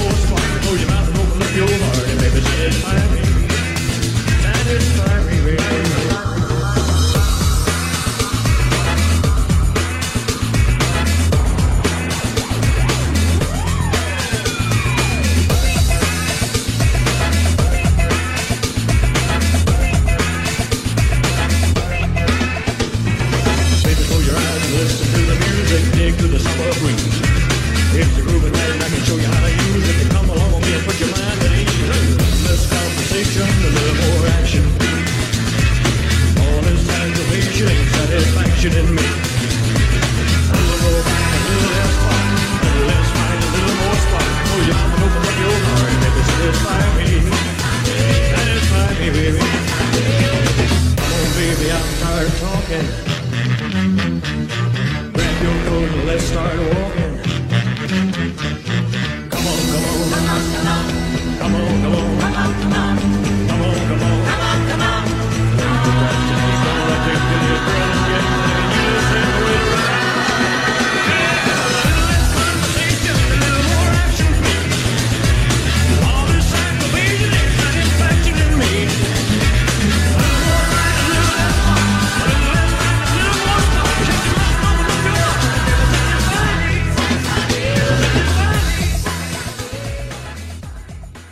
Parlais en, introduction de cette expression qui est tout à fait idiote de la grande muette pour euh, désigner les armées, enfin qui est canonique, mais euh, bon, c'est évidemment idiot parce que les armées parlent toujours, ont toujours parlé, même quand on a l'impression qu'elles se taisent. C'est toujours une manière de, dire ou de signifier des choses. Mais puisque vous êtes euh, à l'intersection, comment est-ce que vous sentez ou vous pensez, disons, l'évolution de la culture des armées? Est-ce que vous avez l'impression que c'est une préoccupation qui monte, cette communication, ce besoin d'afficher des actions, des, un statut, une image, de façonner une image, ou que ça a peut-être toujours existé, c'est simplement qu'on vit dans un écosystème médiatique différent, mais en tout cas vous, depuis votre position, comment est-ce que vous le ressentez? C'est vrai que cette expression de grande muette, je trouve qu'elle rend pas vraiment hommage euh, au travail qui est fait par les, milliers de personnes qui font de la communication depuis, euh, depuis plus d'un siècle et depuis 1915, euh, date à laquelle ont été créés le service photographique des armées et le service cinématographique des armées. Je vous préviens tout de suite, ça a de grandes chances d'être le titre quand même. Hein. C'est terrible, mais c'est comme ça. Les titres, souvent, c'est très mauvais. Et par ailleurs, la Grande Muette, historiquement, vous le savez, ça renvoie euh, à cette disposition qui avait été prise par la Troisième République de priver du droit de vote les militaires, euh, suite au soutien que les militaires avaient apporté euh, pendant la Deuxième République pour que Louis-Napoléon Bonaparte devienne Napoléon III. Donc finalement, le droit de vote a été rétabli en, 1945. Donc pour moi, cette expression de grande muette, elle, renvoie un peu à des anciennes désuètes.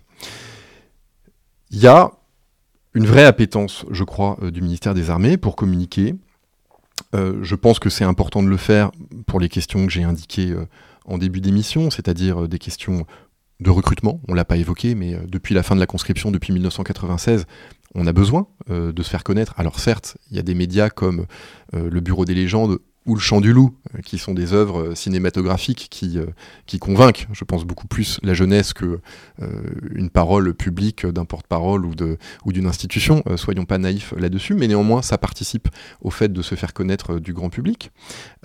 pour des questions encore une fois, de légitimité, de légitimité de nos opérations. Et là, vous venez de dire le ministère, c'est intéressant. Le ministère, c'est sûr, mais en même temps, le ministère, c'est une institution politique par nature. Les armées, euh, c'est-à-dire, est-ce que vous pensez que c'est une préoccupation qui se diffuse chez les, dans les corps, dans les régiments, dans le... Je sais pas, et puis ça a peut-être aussi des limites, mais j'y pense, c'est bête, mais par exemple sur Twitter, on voit fleurir depuis des mois des comptes Twitter du chef de corps, du, euh, ou même du, de tel ou tel régiment, de tel ou tel bataillon. C'est hyper intéressant de ce que ça montre comme désir de quelque chose. Et en même temps, je, des mouvements comme ça, il y a aussi toujours des mouvements retour et de résistance. Ah comment est-ce que vous sentez cette, euh, peut-être qu'il y a quelque chose qui se joue en ce moment, mais peut-être pas, peut-être que c'est juste euh, une apparence? Vous avez raison, il y a euh, un mouvement vers plus de communication depuis plusieurs années, ça date pas de ça date pas d'il y a un an ou un an et demi. Vous avez cité l'armée de terre, mais je pense qu'effectivement il n'y a pas un chef de corps d'un régiment de l'armée de terre qui n'ait pas son compte Twitter. Toutes les semaines, on fait un point presse au ministère des Armées, on a entre 10, 20, 30 journalistes. On amène les journalistes assez régulièrement euh, sur des emprises euh, du ministère des Armées dans les territoires. Euh, on est allé à Évreux, on est allé à Saint-Dizier, on est allé à Toulon. Voilà, on a dû faire une dizaine de, points presse délocalisés depuis, depuis une année. Donc on a une vraie volonté de montrer, d'ouvrir le capot, comme on dit, et de, montrer aux journalistes, et par là même aux Français, ce qu'on fait. C'est tout bête, mais quand c'est comme ça, c'est vous qui les emmenez ou c'est eux qui y vont?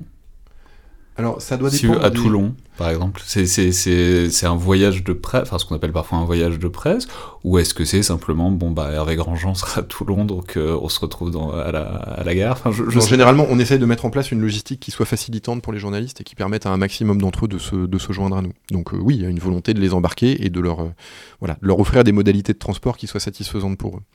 Mais non, mais je, je, le dis parce que ça a l'air complètement anecdotique, mais en même temps, symboliquement, c'est aussi intéressant et je pense important sur les relations, enfin l'intégration ou pas des journalistes dans les armées, parce que les armées sont un truc particulier de ce point de vue-là. Je sais pas, il y a deux semaines, on était sur le camp de Canjuers pour voir euh, justement le Jaguar. On avait euh, une vingtaine de journalistes qui étaient sur site, euh, dans ce grand camp qui est un camp assez sécurisé, un camp de, un camp de manœuvre, un camp d'entraînement où on teste les nouveaux matériels. Et finalement, pendant quasiment une journée, tous les journalistes qui étaient présents ont pu discuter sans filtre, hein, avec euh, non pas juste le porte-parole ou le chef de corps ou euh, le chef du cirpater, mais bien euh, des chefs d'engin, des tireurs sur des, sur des jaguars, des formateurs, des militaires du rang, des sous-officiers. Et je crois que c'est d'ailleurs ça leur demande, c'est avoir de la chair, avoir contact avec des hommes et des femmes de l'art, et pas seulement avec des communicants qu'ils ont l'habitude de voir à Paris régulièrement. Donc notre volonté d'ouvrir les livres, de montrer euh, l'intérieur du capot. Alors, évidemment, c'est pensé. Euh, évidemment, on le fait euh, parce qu'on a des besoins de recrutement, parce qu'on a des besoins, je le dis et j'y crois profondément, de, montrer tout ce qu'on fait avec euh, les deniers qui sont consentis par les Français en termes d'efforts de défense. Et quand on est le deuxième budget de l'État, je trouve qu'on a euh, l'impératif de, prouver aux Français que leur argent est bien utilisé et que nous les protégeons. Et donc ça me semble être un juste retour des choses, un juste retour du balancier que d'ouvrir euh, nos livres et de montrer, de donner à voir aux journalistes et donc aux Français ce qui est fait du budget du ministère des Armées. Oui, oui, enfin, bon, c'est pas mon problème à moi, mais je vais me faire euh, le porte-voix. Enfin, c'est un truc dont beaucoup de journalistes se plaignent, qu'ils peuvent pas assez aller euh, dans les unités. Alors après, on peut comprendre qu'il y ait des questions de sécurité, d'accès, etc. Je pense que tout le monde le comprend très bien.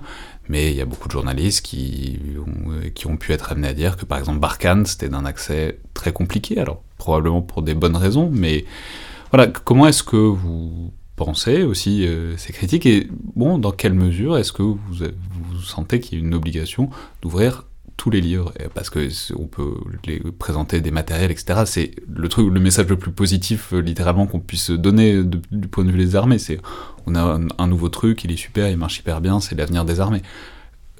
Envoyer des journalistes ou leur permettre d'aller dans des déploiements lointains etc y compris des zones de guerre c'est aussi potentiellement plus compliqué quoi D'abord, et je me cache pas derrière mon petit doigt, mais c'est pas spécialement moi qui suis en charge de donner les autorisations pour. C'est pas vous qui signez les papiers Non, c'est pas moi qui m'occupe de ça.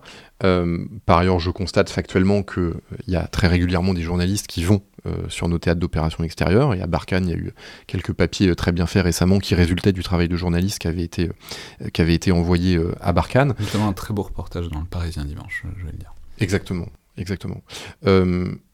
Et, et, donc, je crois que que chacun peut comprendre que euh, pour des raisons à la fois de sécurité des opérations, à la fois d'engagement euh, sur le terrain, c'est-à-dire que euh, prendre en charge un ou plusieurs journalistes, ben, euh, ça nécessite une sécurisation de ce journaliste, ça nécessite qu'on dédie euh, des personnels à son accompagnement euh, pour qu'il n'y ait pas de, pour sa propre sécurité. et donc, ce sont des, ressources qui peuvent être diverties et qu'on ne peut pas le faire systématiquement et que les choses ne soient pas portes ouvertes. Je pense que chacun peut l'entendre. Pour autant, il y a malgré tout, et je suis désolé de ne pas avoir les chiffres, mais un flux très régulier de journalistes qui se rendent sur les, sur les théâtres d'opération.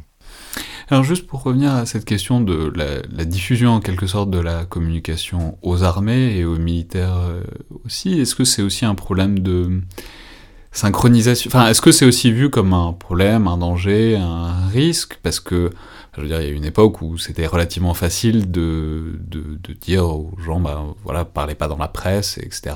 Il y a des choses, enfin, ou, éventuellement, s'ils parlaient dans la, dans la, presse, de dire aux journalistes, bon bah ça, ça peut pas passer, etc. Aujourd'hui, que n'importe quel chef de corps, il n'y a pas que les chefs de corps qui ont euh, un compte Twitter, bon, c'est plus compliqué, j'imagine, en termes de synchronisation et d'articulation des messages, et aussi de sécurisation des messages, etc. Donc comment est-ce que vous voyez cette espèce d'influx et de diversification et la manière de garder le contrôle dessus, quoi? Je ne sais pas d'abord s'il faut absolument euh, tout contrôler, et je crois qu'il faut aussi faire confiance euh, aux gens et aux gens sur le terrain qui sont euh, des personnes responsables et qui savent ce sur quoi elles ont le droit de s'exprimer ou de ne pas s'exprimer. Il y a une expression militaire au ministère des Armées qui dit que chacun doit s'exprimer à niveau. Et donc ça, c'est quelque chose qu'on a tous relativement chevillé au corps, et il ne viendrait pas, je crois, à l'idée du chef de corps du premier régiment étranger de chasseurs où on est allé sur le camp de Canjuers il y a deux semaines, de s'exprimer sur le sens de l'opération Barkhane, parce qu'il est au-delà de son périmètre de, responsabilité et, et, il le fait absolument pas. Donc moi je le vois plutôt comme une démultiplication de nos capacités de communication et donc comme une démultiplication de l'action publique. Si euh, les chefs de corps de quelques régiments souhaitent relayer le fait que les griffons sont arrivés euh, dans leur régiment, bah, je crois que c'est un message positif qui est passé euh, aux Français parce qu'ils sauront que les militaires sont bien protégés. Un message passé aux Français positif parce que les Français savent qu'ils seront eux bien protégés par ces militaires qui sont dotés des nouveaux griffons, un message positif pour l'emploi, pour l'industrie de défense. Donc moi j'y vois que du plus. Ensuite, il y a une chaîne d'organisation euh, de la communication au ministère des Armées qui fait que euh, voilà, les gens ne, sont pas tout seuls, ils, rendent compte, ils ont euh, un encadrement, une hiérarchie qui leur donne des, des guides et qui leur donne des lignes directrices et dans lesquelles ils s'inscrivent. Donc sur la partie communication institutionnelle, moi j'ai pas de j'ai pas d'inquiétude particulière et j'ai pas de, velléité de, contrôle outrancier, pas du tout. après, il y a une autre question qui est celle de la parole, notamment sur les réseaux sociaux de militaires et d'une certaine manière, on l'a vu au moment de, la tribune des, généraux.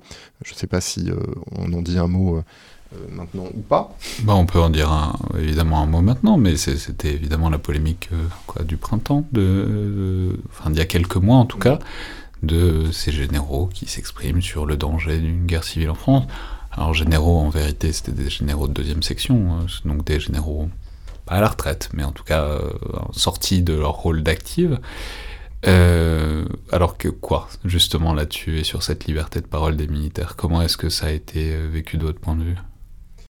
Je crois d'abord que le débat, euh, il est sain et que la liberté d'expression existe pour tout un chacun. Ce qui posait question dans, dans, cette affaire de la tribune des généraux, c'était ce qui pouvait sembler un détail mais qui n'en était pas un, c'était le fait d'accoler un grade à un patronyme. Et encore une fois, euh, chacun est libre de ses expressions, et euh, les personnes qui étaient signataires de cette tribune, en tout cas pour les personnes en deuxième section, étaient tout à fait libres euh, de penser ce qu'elles pensaient et de, créer un débat public sur cette question, ce qui nous gênait, au sens large, hein, le ministère des Armées dans son ensemble, la ministre, je ne vais pas parler en leur nom, mais il me semble que les chefs d'état-major aussi avaient voilà, une interrogation sur le, sens de cette tribune et surtout sur le fait que soit accolé à des patronymes un grade, quand bien même euh, ces personnes étaient en deuxième section, qui laissait à penser que c'était l'institution militaire qui prenait euh, une position. Et, quand on fait cela, eh bien finalement on enfonce un coin dans l'image de neutralité, qui n'est pas une image, qui est une réalité, de neutralité, euh, de loyalisme les armées euh, vis-à-vis euh, du pouvoir euh, politique et, qui doivent démontrer une étanchéité en termes d'opinion politique pour garder leur légitimité sur le terrain. Et donc, nous, cette tribune des généraux, on l'a ressenti comme voilà un coin qui a été enfoncé dans cette neutralité et comme le risque que finalement nos armées soient instrumentalisées, ce dont on ne voulait pas. Et s'ils n'avaient pas mis général, ça aurait été sans problème? Vais pas refaire l'histoire, mais je pense que ça aurait été sans problème. La difficulté était de mettre en avant effectivement un grade, de mettre en avant une appartenance à la communauté militaire, et donc ce faisant, de prendre un peu en otage la communauté militaire, euh, en laissant à croire que ces opinions encore une fois, légitimes, je ne les conteste pas, qui étaient exprimées euh, dans cette tribune, pouvaient être représentatives de ce que pensait le ministère des Armées dans son entièreté, ce qui n'a pas lieu d'être. Hmm. Et oui, enfin, ça, ça s'arrête pas là. On peut dire que, bah, par exemple, dans la campagne qui se lance, il y a un candidat proéminent, à savoir Eric Zemmour, qui a pris pour directeur de campagne un général. Euh, alors, je sais pas s'il est deuxième section ou retraité, est deuxième section. Euh, bon, il y a un truc avec la légitimité euh, accolée à un contexte politique, à une démarche politique. Et euh, là, c'est où est la limite quoi? Où, est-ce qu'on pose des bornes? En même temps, bah, les gens ont le droit de s'engager en politique, évidemment, même s'ils sont militaires. Ça va un peu avec le fait de leur redonner le droit de vote depuis 45. C'est le fait de. Puis d'ailleurs, euh, il y a des députés qui sont militaires. Euh, bon, ça, pose cette question-là. Quoi. Où est-ce que. Que le fait est que les tabous sur la politisation des militaires sont largement tombés depuis un demi-siècle maintenant pour autant, on est euh, viscéralement attaché au fait qu'il euh, n'y ait pas, et parce que c'est pas la réalité, de coloration politique euh, attachée aux armées. Et encore une fois, le fait que l'action militaire sur le terrain soit légitime aux yeux des Français résulte, pour une très grande part, du fait que les armées sont neutres. Les armées sont les armées au service de la nation, de la République, et ne sont pas affidées à tel ou tel camp politique. ça, c'est vraiment, vraiment absolument impératif. Non, mais comment on fait pas cette translation de, bah, en fait, il y a un candidat qui a un, militaire avec lui, et du coup, bah, il y a une coloration euh, qui en est induite peut-être Oui, mais ça, c'est une responsabilité du, directeur de campagne que vous, que vous évoquez, euh, justement, de, de, se distancier de son euh, ancienne affiliation militaire et d'être en cohérence avec lui-même. il connaît parfaitement les règles, ce qu'implique ce un statut militaire en termes de, de neutralité et de loyalisme, et donc de deux choses l'une soit on souhaite faire de la politique, et c'est tout à fait légitime, et quand j'entends politique, de la politique publiquement, et quand on est directeur de campagne d'un des principaux candidats à l'élection présidentielle, évidemment qu'on est un personnage public, eh bien, il faut mettre en cohérence euh, son statut avec ses opinions et avec sa pratique. Et donc, en l'espèce, ce qui était demandé euh, très... Euh, avec beaucoup de, souplesse, je crois, par le ministère des Armées. C'était euh, cette mise en cohérence et donc qu'il puisse lui-même euh, demander à être mis à la retraite, auquel cas euh, on passe du général dont vous connaissez le nom à monsieur dont vous connaissez le nom. Et là, il n'y a absolument aucune difficulté. Alors, puisqu'on parle justement des campagnes et de la politisation, là, évidemment, on va entrer dans quelques semaines, quelques mois assez agités de ce point de vue-là, et on peut dire que ça a déjà commencé. Euh, ça a commencé avec, je crois, Éric Zemmour, qui a fait un déplacement en Côte d'Ivoire. Ça a continué avec Valérie Pécresse, qui est aussi... J'en parle parce que c'est des candidats déclarés, donc c'est très officiel, quoi. Euh, qui est allé sur le porte-avions Charles de Gaulle, il me semble. Et, tous les deux qui ont communiqué par rapport à ça, et donc alors qu'il semble que c'était en légère contradiction, en léger décalage avec ce qui était demandé euh, de la part du ministère des Armées en termes de discrétion pour justement ne pas politiser les opérationnels, euh, les, militaires qui sont que, ces candidats visitent, tout en reconnaissant le fait que c'est probablement une bonne idée que des candidats à la présidence de la République aient une idée un peu un petit contact avec, euh, avec les armées qui pourraient être amenées à diriger.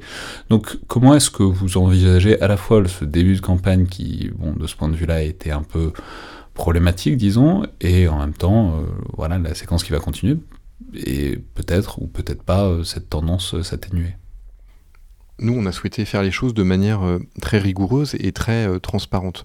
Nous sommes favorables, le ministère est favorable à ce que euh, des candidats à l'élection présidentielle puissent avoir une exposition aux questions de défense, puisque ces personnes aspirent à devenir notamment chefs des armées. Donc pouvoir aller au contact euh, des opérationnels euh, nous semble tout à fait légitime et donc nous y donnons droit. Nous y donnons droit néanmoins euh, à quelques conditions que chacun peut comprendre, qui sont une première condition qui est de ne pas instrumentaliser les armées et donc de ne pas communiquer excessivement sur ces déplacements. Donc nous demandons de la sobriété, nous demandons de la réserve et donc en particulier nous demandons pas de prise de son, pas de prise de photo, pas d'image euh, et pas de relais excessif euh, sur les médias sociaux de ces, euh, de ces déplacements, avec l'objectif de préserver ce qui pour nous est le cœur, c'est-à-dire la neutralité de nos armées et l'image de neutralité de nos armées auprès des, auprès des Français. C'est pour ça qu'une charte de bonne conduite a été euh, édictée. Elle a d'ailleurs été signée par, euh, par la candidate dont vous avez euh, mentionné la visite sur le Charles de Gaulle il y a quelques, il y a quelques semaines. et la visite s'est déroulée dans des conditions satisfaisantes. Donc il y a un cadre existant. nous avons fait savoir notre euh, notre euh, bienveillance à ce que des candidats puissent se rendre au contact de militaires dans des emprises militaires, il y a des conditions qui sont connues de tous euh, et auxquelles il faut souscrire si vous êtes candidat et vous souhaitez aller au contact des militaires. Alors justement, puisqu'on parle de la campagne, ça fait, enfin, ça va être un peu, c'est peut-être le moment de faire un peu un bilan dans une certaine mesure. Vous, avez parlé tout à l'heure de ce côté euh, peut-être un peu frustrant, enfin je sais pas, vous allez me dire, le fait d'être toujours le pompier des mauvaises nouvelles et que généralement, bah, quand on vous appelle, alors évidemment ceux qui suivent euh, de près les sujets de défense vous voient pour tout un tas de sujets, mais souvent quand vous faites un gros passage sur un gros plateau de télévision, etc., c'est souvent, bon, bah, soit parce qu'il y a des néo-nazis, soit parce qu'il y a un accord militaire qui est remis en cause, enfin bon, généralement c'est pas bon si on vous voit sur un plateau télé, si vous êtes annoncé au, JT. Euh, Bon, d'abord, euh, comment est-ce que est-ce que c'est pas un peu frustrant à, la longue, mais surtout. C'est quoi votre pire souvenir en un an, un an et demi, de, de, de, fonction de porte-parole? Euh, Je sais pas si on peut le qualifier de pire, mais en tout cas de moments euh, difficiles. Je, dirais deux, moments. Le, moment du, du, du, 3 janvier 2021, quand il a fallu euh, aller porter la parole euh, au sujet du décès euh, du sergent Huyn et euh, du brigadier Risser. Vous vous sentiez pas prêt à ce moment-là? D'abord, c'était très neuf, c'était deux jours après que je sois entré en fonction. Ensuite, c'était des circonstances qui sont évidemment très douloureuses et qui nous étreignent. et enfin, c'est sur des sujets au-delà des circonstances de, la mort de nos deux soldats, sur des sujets euh, géopolitiques qui sont lourds, sur la justification de nos opérations, qui sont très engageantes pour le ministère des Armées. Et donc, il y avait un. Non, mais je dis pas prêt, enfin, je, ça me paraît pas du tout inévitable qu'on soit jamais prêt pour ce truc-là. Mais c'est le fait est que vous l'avez dit, ben, c'était un peu, un peu frais, quoi. C'était tôt et c'était le, grand bain euh, vite sur des sujets euh, extrêmement lourds et sur lesquels il fallait démontrer que le, choix n'avait pas été mauvais, que la parole était, portée et que euh, le ministère des Armées était dignement représenté sur, euh, sur ces canaux de, de, grande écoute. Euh, et donc ça a été un moment de, forte intensité personnelle, dont, on, se relève évidemment, mais qui a été un moment un peu fondateur et où je me suis dit assez vite en réalité que j'étais bien porte-parole du ministère des Armées. Le deuxième moment, on l'a évoqué tout à l'heure, c'était peut-être le passage sur quotidien. Tout simplement parce que là aussi le sujet a été très lourd, bien sûr, même si je crois avoir pu démontrer qu'on parlait là de, cas isolés, et donc moi j'étais heureux de pouvoir apporter une, contrepartie et de pouvoir démontrer ce que faisaient de bien les armées pour les Français. Euh, mais il y avait un enjeu particulier lié au fait que euh, l'audience est très très large, c'est quelques millions de personnes, je crois, euh, à cette heure-là, l'émission quotidien. Et par ailleurs, c'était un public qu'il m'intéressait particulièrement de toucher. vous l'avez dit, il y a beaucoup d'aficionados. On peut rappeler la, la, séquence, elle est pas, enfin bon, c'est pas, enfin on vous montre des magnettes avec, enfin des photos de frigo dans des unités avec des croix gammées dessus, et on vous demande de, de commenter en direct bon, j'aurais pas trop aimé être à votre place à ce moment-là, quoi. Euh, et vous-même, vous aviez pas l'air de trop aimer être à votre place à ce moment-là non plus, et on le comprend bien, quoi. C'était pas un moment agréable, c'était un moment nécessaire, parce que si vous prenez pas la parole dans ces moments-là, bah, ça peut être d'autres qui le font, euh, et qui n'auront pas peut-être pas la même énergie pour défendre euh, l'institution et nos militaires. Et donc moi, c'était ça mon moteur, c'était ça qui m'animait quand j'y suis allé. Et par ailleurs, encore une fois, avec cette volonté de faire du judo, et je savais que au milieu de 10 ou 12 minutes euh, vraiment difficiles, à voir des images euh, un peu insoutenables, euh, j'aurais un espace pour valoriser l'action de nos militaires sur le théâtre national ou en opération extérieure. Et c'est in fine ce qui s'est passé, et j'en étais très content. Mais voilà, il y avait une intensité émotionnelle qui était forte sur ce passage. Et peut-être plus largement, est-ce que vous pensez qu'il y a eu des, échecs? Je veux dire, au-delà de vos souvenirs très personnels, mais si je prends par exemple Barkhane, euh, il est évident, même d'un point de vue opérationnel, depuis quelques semaines, quelques mois, que le message des armées françaises, ou du ministère des armées, ou de la France en général, n'est pas parfaitement passé euh, auprès des publics. Bah, on a vu encore, euh, il n'y a pas très longtemps, des convois qui sont bloqués dans tel ou tel pays du Sahel parce que les habitants sont persuadés que les armées françaises soutiennent les djihadistes, ce qui est, bon, pour le moins la preuve d'une information tout à fait peu biaisé, quoi. Enfin, pas de très très bonne qualité, mais est-ce que vous avez l'impression. Enfin, après, ça, ne dépend évidemment pas que de vous, c'est pas qu'un retour sur vous, c'est un truc plus large. Enfin, vous ne dirigez pas toute la communication des armées, euh, c'est plus complexe comme sujet. Mais est-ce que vous avez l'impression qu'il y a des chantiers comme ça où vous avez pas. Euh, enfin, ça, ça, marche toujours pas, il y, a un problème, quoi? on porte euh, au ministère des Armées, par essence, une parole qui est institutionnelle, qui est officielle, qui est associée à l'État. Et euh, c'est un fait qu'il euh, y a parfois une dissonance cognitive, une dissonance émotionnelle et euh, un crédit bien supérieur qui est porté à des opinions, à des faits qui sont rapportés quand ils émanent de personnalités de la société civile par rapport à des paroles qui émanent d'institutions officielles. Et donc, il y a cette petite dissymétrie dès le départ qui existe. Vous voulez dire qu'on on croit plus, quand on est au Sahel, on croit plus facilement à un, un compte Twitter situé au Sahel que euh, le porte-parole, celui du ministère des Armées français. Je pense qu'il peut y avoir une, présomption, une présomption de biais, et que euh, il faut convaincre. Et justement, la conviction, elle s'emporte par de la précision, par des faits qui sont étayés, par des démonstrations. Et j'ai essayé de vous donner quelques exemples sur le, sujet de Bounty tout à l'heure. Euh, sur la question du Sahel, du, supposé sentiment anti-français, soyons pas naïfs, il y a un discours anti-français. C'est intéressant de noter que ces manifestations anti-françaises ou ces discours anti-français, ils ont davantage lieu dans des capitales, à Bamako, à Ouagadougou, qui sont précisément des lieux où on n'est pas implanté, nous, euh, militaires, et que, à contrario, si vous allez euh, à Tessalit, à Kidal ou à Tombouctou, qui sont des bases où euh, les Français ont opéré, et qui étaient sujets à une véritable menace de territorialisation de la part des groupes armés terroristes, on décèle pas ce type de manifestation. Les convois, ils n'ont pas été bloqués à Ouagadougou ni à Bamako. Après, il peut y avoir un autre phénomène qui est, et là, on prend notre part, hein, de, peut-être de responsabilité, c'est euh, d'avoir été euh, assimilés, nous, euh, armée française, nous, ministère des Armées, à des défaillances des régimes qui étaient en place et de ne pas avoir peut-être suffisamment montré de, distanciation avec des régimes en place et du coup d'avoir été assimilé euh, pour les populations locales aux errements des régimes. et donc peut-être aurait-on dû davantage expliquer et la réarticulation de Barkhane qui est devant nous sera l'occasion à nouveau d'expliquer quel a été le bilan de Barkhane, euh, et c'est pas le sujet de l'émission, mais je crois qu'il faut que chacun garde en tête que si l'armée française n'était pas intervenue en 2013, on aurait parfaitement pu avoir au Mali ce qui s'est passé en Irak ou en Syrie, c'est-à-dire des califats territoriaux. Et ça, il faut jamais l'oublier. Mais alors, pour euh, essayer peut-être de placer ça dans un cadre théorique un peu plus large, euh, est-ce que vous, justement, vous la pensez, votre action, dans un cadre théorique et stratégique plus large? Par exemple, toutes les considérations sur euh, la lutte informationnelle, pour euh, ne pas employer l'expression un peu vague toujours de, guerre hybride.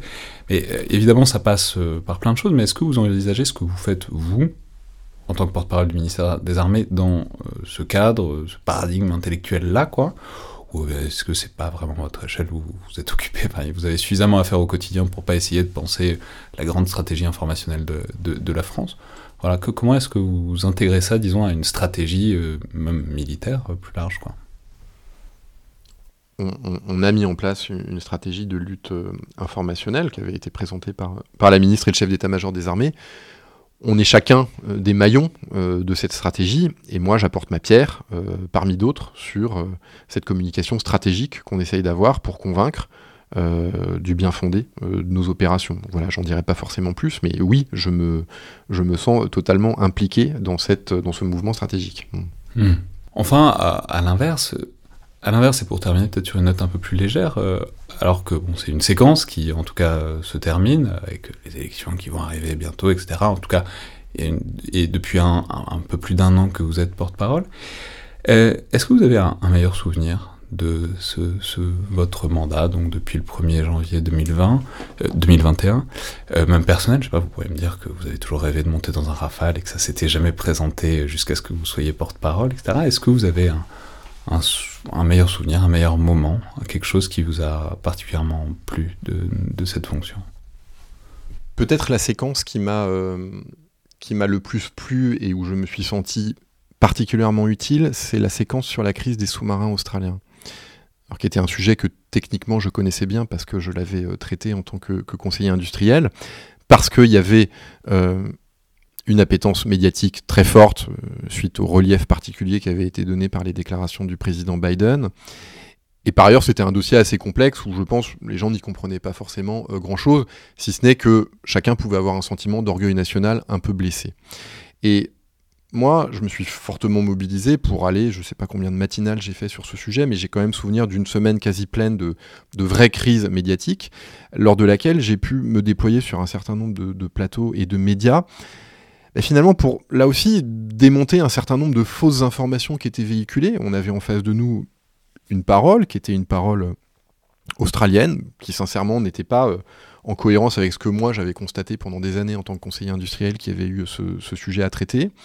Euh, et, donc l'accumulation de, de, euh, d'approximation ou, de biais euh, qui étaient introduits par, par la partie australienne, voilà, avait provoqué en moi un ressort assez puissant de vouloir expliquer, expliquer que on avait fait les choses euh, dans l'ordre, de manière extrêmement euh, rigoureuse, qu'on avait répondu euh, aux demandes australiennes, que le jour même où l'annonce du partenariat AUKUS était faite, eh bien, on recevait précisément le courrier d'un amiral australien nous disant à quel point il était satisfait de notre travail et qu'il fallait enclencher la phase suivante à quel point euh, cette question d'une propulsion nucléaire pour de nouveaux sous-marins australiens euh, n'avait absolument jamais été évoquée et qu'au contraire c'était bien une propulsion classique dont les Australiens euh, avaient besoin et que par ailleurs faire le choix qui a été fait par les Australiens au moment d'Ocus, c'était tout sauf le choix de la souveraineté, puisque nous avions sur la table un projet avec énormément d'emplois en Australie et un transfert de technologie. Là, avec euh, des sous-marins nucléaires probablement américains, on était très très loin de tout ça. Et donc, je sentais euh, le besoin, et c'est ce que j'ai fait finalement pendant une semaine, de modestement à la place qui était la mienne, mais de, de peut-être pouvoir penser un peu avec un A penser, euh, cet orgueil un peu blessé d'expliquer qu'en rien la France n'avait failli, que c'était euh, une forfaiture euh, de la partie australienne, ce qui de facto était vrai, et que je souhaitais rendre un peu de fierté peut-être à notre industrie de défense notamment, qui avait pu être légitimement blessée de ces annonces australiennes, et par ailleurs porter le message que la France, le ministère des Armées, se tenait aux côtés des milliers d'ingénieurs, de techniciens, d'ouvriers qui avaient commencé ou auraient travaillé sur ce projet. Et, je me suis senti véritablement utile à la cause, utile au ministère des Armées et, modestement à mon pays pendant, pendant cette séquence. C'était un bon moment de devoir défendre la France depuis tout le monde, parce que Le ton était, c'est la France humiliée, la France bafouée, la France ridiculisée, etc. On est les dindons de la farce, les Américains, on peut pas compter dessus, etc. Enfin, je sais pas, j'aurais peut-être choisi un tour de Charles Leclerc ou essayer un, essayer un VAB, vraiment un, truc plus marrant. Mais non, ça, ça c'était un moment euh, que vous avez senti euh, exaltant, quoi. Ouais, que j'ai senti exaltant, où je me suis senti à ma place, parce que précis sur les dossiers, pédagogue, j'espère, euh, et, avec un besoin typiquement de parole institutionnelle à ce moment-là pour décrypter une affaire qui était une affaire euh, euh, de géopolitique assez compliquée, avec des dépendants industriels qui étaient aussi compliqués à expliquer. Et donc j'ai trouvé que voilà, j'ai trouvé là matière à m'exprimer. particulièrement pendant cette semaine-là, même s'il y a eu beaucoup d'autres. Mais vous avez, vous avez eu l'impression de retourner la situation, enfin, ou en tout cas que la situation s'est retournée et si oui, au bout de combien de temps? Parce que ça pose la question de la communication, de votre euh, efficacité, de ce qu'une intervention dans les médias fait, de ce que des interventions répétées font. Là, vous avez eu l'impression que votre... Parce qu'effectivement, ce narratif euh, qui s'est imposé au moment de l'annonce, bon, a fini par s'estomper, par se retourner un peu, mais en même temps, il reste un fait stratégique majeur euh, derrière ça. Quoi. Mais vous avez eu l'impression que vous avez réussi à influer euh, sur le message, sur le discours ambiant? Et si oui, au bout de combien de temps et comment est-ce que vous l'avez senti, ça, par exemple? Si on prend les Ocus, parce que c'est un cas d'espèce intéressant. Il faut toujours euh, rester modeste sur son action, parce qu'on est une pierre d'un édifice beaucoup plus large, et, d'autres départements ministériels que le ministère des Armées étaient évidemment à la manœuvre sur ce, sur ce sujet des sous-marins australiens. Mais pour autant, quand on voit que les faits que vous présentez, la lettre de l'amiral australien le jour de l'annonce d'Ocus, quand vous voyez que les démonstrations techniques que vous faites sur euh, l'avantage que procurait euh, le sous-marin que nous vendions aux Australiens, euh, avec une propulsion classique, en termes d'allonge opérationnelle, en termes de transfert de technologie, en termes d'emploi, que tous ces arguments diffusaient dans la presse, y compris dans la presse internationale, parce que j'ai évidemment parlé aux médias australiens à ce moment-là, quand vous expliquez que ce qui était la vérité. Dit, vos, sous-marins, là, vous allez perdre au change, c'est terrible, vous allez comment, comment, on s'adresse Non, mais c'est intéressant. Comment on s'adresse en étant évidemment parti à aussi des médias internationaux, quoi. Oui, bah c'était c'était exactement ça. C'était euh, euh, valoriser, et parce que c'était très valorisable, euh, l'excellence technologique française, la qualité du produit qui était proposé aux Australiens, appuyer sur la perte de souveraineté qui allait résulter de ce choix américain, parce qu'on ne peut pas dans le même temps dire je ne veux pas d'industrie nucléaire sur mon sol le Premier ministre australien, et dire je vais construire avec beaucoup d'emplois et beaucoup de souveraineté des sous-marins nucléaires sur mon sol. Là, il y a une incohérence euh, manifeste. Et donc ça, il fallait euh, la mettre à jour et il fallait la démontrer. Euh, et on ne peut pas dire alors que le calendrier de remplacement des anciens sous-marins australiens était assez tendu, que on allait tenir le calendrier de remplacement en partant de zéro sur un projet totalement neuf. La preuve de, cela, c'est que les équipes qui travaillaient sur le, projet de futur sous-marin, en, lien avec la France, ont découvert, en même temps que nous, quasiment en même temps que nous, à quelques heures près, les annonces euh, qui ont été faites. Euh, et, donc, quand euh, vous avez une décision strictement politique où vous n'embarquez pas votre administration, votre marine, eh bien, vous avez une bonne chance, malheureusement, de perdre beaucoup de temps en début de projet pour tenir les échéances calendaires de remplacement de vos anciens sous-marins. Donc, tous ces arguments mis bout à bout montraient finalement le, caractère, le caractère inefficace, sans doute, pour la marine australienne, c'est pas à moi d'en juger, mais malgré tout, c'est ce que je vois, euh, de la décision australienne. Et donc vous avez eu le sentiment que vos arguments percolaient euh, mais oui, j'ai alors c'est un sentiment forcément diffus parce que euh, le sentiment il, résulte ben, des SMS que les uns et les autres vous envoient en disant j'ai été convaincu, je t'ai trouvé bon, euh, des gens qui travaillent chez Naval Group qui vous disent merci de nous avoir soutenus, merci de merci d'avoir défendu finalement l'industrie de défense française, vous voyez des percolations de vos propos dans les différents journaux, et donc vous vous disiez que les gens qui lisent ces journaux eh ben, peuvent être sensibles aux arguments que vous avez présentés. Et donc voilà, je dirais que la, la, la courroie de distribution tournait à plein, j'ai trouvé, sur ce sujet-là. Hmm. Et du coup, vous avez fait des tours en rafale quand même ou pas? Avant d'être porte-parole du ministère des Armées, oui, j'ai fait des tours en rafale. Hmm. Merci beaucoup Hervé Grandjean. Merci Alexandre Dublin. C'était donc le collimateur, le podcast de l'Institut de recherche stratégique de l'école militaire. Je vous rappelle que vous pouvez nous faire part de vos remarques et commentaires par mail ou sur les réseaux sociaux de l'IRSEM, euh, qui sont toujours les bienvenus, tout comme les notes et commentaires sur Apple Podcast ou sur SoundCloud, tout comme le fait que vous relayez l'émission en parlant autour de vous des différents sujets et des différents formats du podcast. C'est à ça que sert le fait d'avoir des formats variés, à ce que chacun puisse y trouver son compte, euh, quelle que soit la familiarité avec la guerre et avec les armées. Merci à toutes et tous, et à la prochaine fois.